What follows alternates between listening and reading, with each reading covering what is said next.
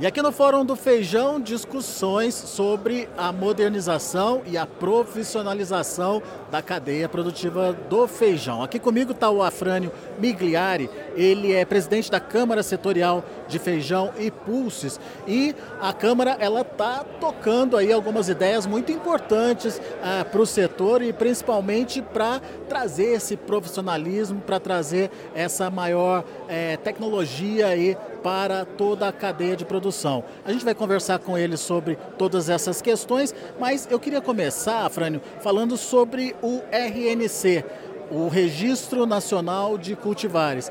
É uma proposta que já começou a andar lá na Câmara Setorial. Conta mais para gente. Bom, é, obrigado pela, pela oportunidade, é, Alex. A gente realmente vem trabalhando há mais de um ano na Câmara, a Câmara é contínua, né? E agora, nesse final de ano, a gente conseguiu caminhar dentro da Câmara para o governo uma proposta de é, que todos os produtores e todas as sequências de, encaminhamento de notas fiscais do feijão, que ele tenha o nome e sobrenome, que nada mais é do que o Registro Nacional de Cultivares. Nós queremos saber se é um feijão carioca, mas se ele é o carioca desenvolvido pelo Instituto Agronômico de Campinas, ou pela Embrapa, ou por algum produtor particular, que é pesquisador, que, que produz suas, esse tipo de semente. Então nós queremos exatamente isso, que a gente consiga com isso trazer duas coisas: rastreabilidade para a nossa cultura, trazendo um benefício melhor para a dona de casa, porque ela vai saber que tipo de feijão ela está comprando, que aquele feijão que deu aquele caldo legal, gostoso da outra vez, do mês passado, que ela consiga comprar o mesmo feijão agora, que hoje está tudo misturado. Né? Então a gente já conseguiu isso, está no governo, o governo vai estabelecer a norma. A partir do ano que vem a gente vai começar então esse trabalho de registro nacional de cultivares nas notas fiscais do feijão. Você falou da, do benefício para a dona de casa, mas a partir do RNC é possível também beneficiar a própria pesquisa. Qual é a ideia de vocês? Sim, sem dúvida. A questão da pesquisa está umbilicalmente ligada a essa questão do RNC. Para que, que tem o Registro Nacional de Cultivares? Que alguém desenvolveu um cultivar, alguém pesquisou, alguém gastou lá seus encéfalos e trabalhou algum tempo né, 10 anos algumas vezes, para colocar uma semente com uma qualidade que hoje atende bem o mercado esse cara, esse pesquisador ou essa instituição merece receber royalties pelo seu trabalho feito, pela quantidade de sacarias que vai ser vendida de semente futuramente, que isso volte para ele um percentual para ele continuar pesquisando, desenvolvendo novos materiais para toda a cadeia. Como é que está essa discussão? Está é, é, tá iniciando? Ah, já tem valores para isso? Como é que está isso? Não, a gente tem ideias, né? principalmente para essas que a gente chama de semente brancas, que é o pessoal que planta, planta um, um material e depois ele replica na própria fazenda. A gente está estudando isso, criando uma, uma, metodologia que vai servir ao Brasil todo, que a gente que não seja nada extremamente pesado nem para o produtor e que não seja é, ruim para nenhum setor da cadeia, mas que traga essa oportunidade de que o pesquisador se sinta valorizado que ele se sinta com condições financeiras de continuar sua pesquisa, de aplicar mais na pesquisa, porque, por exemplo, nós temos materiais hoje abandonados da área de feijão.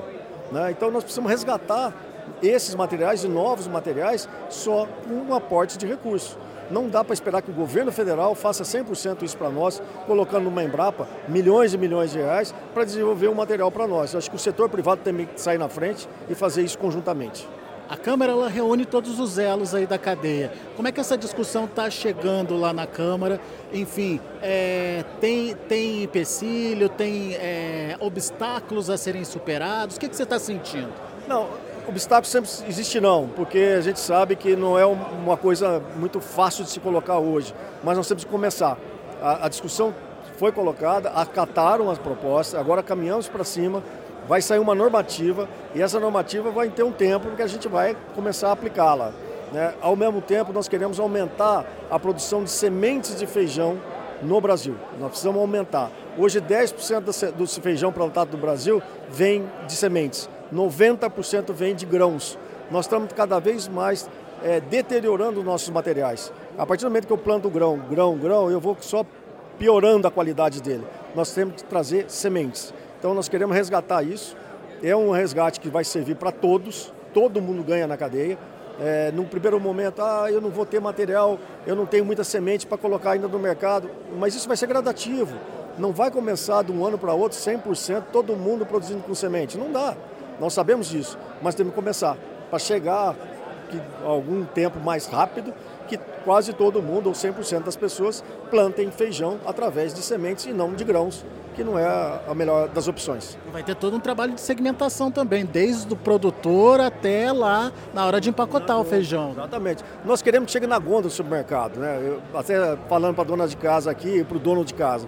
Imagina a gente chegar no supermercado e estar tá lá um feijão com QR Code, que com o celular você aplica e vê que aquele é um feijão carioca da variedade do Instituto Agronômico de Campinas ou que é da Embrapa, né? que é aquele mesmo feijão que eu comprei no mês passado, que deu um caldo legal, que eu quero ele de novo. Então, com QR Code você vai conseguir identificar toda a cadeia. Se ele foi plantado no Mato Grosso, no Paraná, em Minas, em São Paulo, e que tipo de feijão que ela está comprando. Porque a hora que você fala hoje carioca, se mistura tudo, é um blend de carioca, de, de várias origens de carioca. Nós queremos segmentar carioca A, carioca B, carioca C, feijão tipo 1, tipo 2, tipo 3, porque não tem hoje no supermercado feijão tipo 2, tipo 3. É incrível.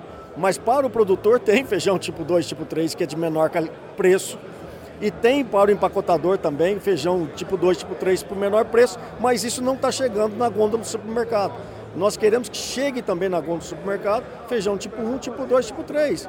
Porque se tem uma pessoa com poder aquisitivo menor, mas ela precisa e quer comprar feijão, mas aquele feijão, o top, ela não consegue comprar, ela vai comprar um feijão que não vai estar tá tão bonito, porém ele vai estar tá nutricional, nutricionalmente falando exatamente como o outro. Mas é uma questão só de tipos de feijão, que são bons, porém com valores menores. Essa tipificação então separaria a qualidade de apresentação do grão, não a qualidade nutricional. A qualidade nutricional está preservada. Porque é o mesmo feijão, é o mesmo feijão, só que a qualidade nutricional é mantida, mas a, o, a, o tamanho, a, o tipo do feijão, ele vai estar classificado em um, dois ou três. Então, o tipo sim, mas a qualidade não. E se o tipo 3 ele puder ter uma qualidade tão boa quanto o tipo 1, ou até igual, né, dizendo, mas com preço menor, para aquele que tem condição desfavorável de aquisição hoje de um produto tipo 1, ele compra o tipo 3 e vai ser feliz do mesmo jeito. Ou seja, são medidas que começam a ser pensadas e tomadas para a modernização do setor.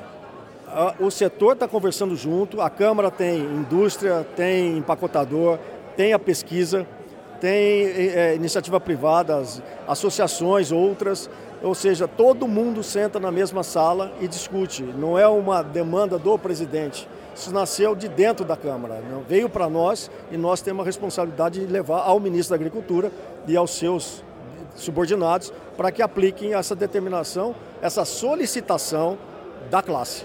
Tá? É isso que faz. E a reciprocidade, eles têm recebido bem todas essas possibilidades trazidas pela Câmara? O, o, o governo, sim porque nós somos, vamos dizer assim, o para-choque do, do, do, ministro, né? Ou seja, o setor está discutindo conjuntamente para levar para o ministro os seus anseios e as suas necessidades. O setor também vai ter que se enquadrar. A gente, ninguém é contra ninguém, nós queremos fazer um ganha-ganha. Boas práticas não faz mal para ninguém. Se hoje nós temos rastreabilidade da carne, imagina, né?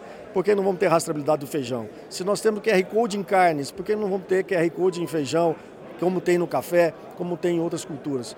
O, o, produto brasileiro merece ser bem tratado e a gente vai ter. Quem vai ganhar com isso é o consumidor final. Sua expectativa para que o RNC esteja implantado, Afrânio? Quanto tempo pode demorar isso? Não, o RNC já vai sair agora. Para o ano que vem a gente vai estar já sendo obrigado a informar qual é o material que nós estamos plantando. Tá? Isso já vem. Não vai ter nenhuma, nada de, de punições ou qualquer coisa que seja. Mas a gente vai começar daqui para frente a vamos dizer assim, estreitar o caminho, ou seja, queremos ter cada vez mais informação do tipo de material que o nosso produtor está plantando. Desde a agricultura familiar, que não merece plantar semente, salva ou grão, a agricultura familiar principalmente precisa plantar feijão através de semente, porque esse agricultor familiar, ele não pode errar. O grande erra, ele tem o outro ano que ele recupera. O pequeno não, se ele quebrar uma vez, vai ser difícil para ele recuperar. Então nós não podemos pensar no pequeno de forma diferente. O agricultor familiar tem que estar integrado com a gente e produzir feijão através de sementes e não de grãos. Muito bem, tá aí então posicionamento da Câmara Setorial de Feijões e Pulses, principalmente com essa nova tendência, né, de mudar de forma radical aí o que se faz hoje em termos de é, plantio, de é, incentivo à pesquisa, de comercialização do feijão. Uma mudança que vem trazer o feijão aí para um nível profissional bem mais elevado. Daqui a pouco a gente volta com outras informações e mais destaques direto aqui do Fórum do Feijão que acontece em Brasília.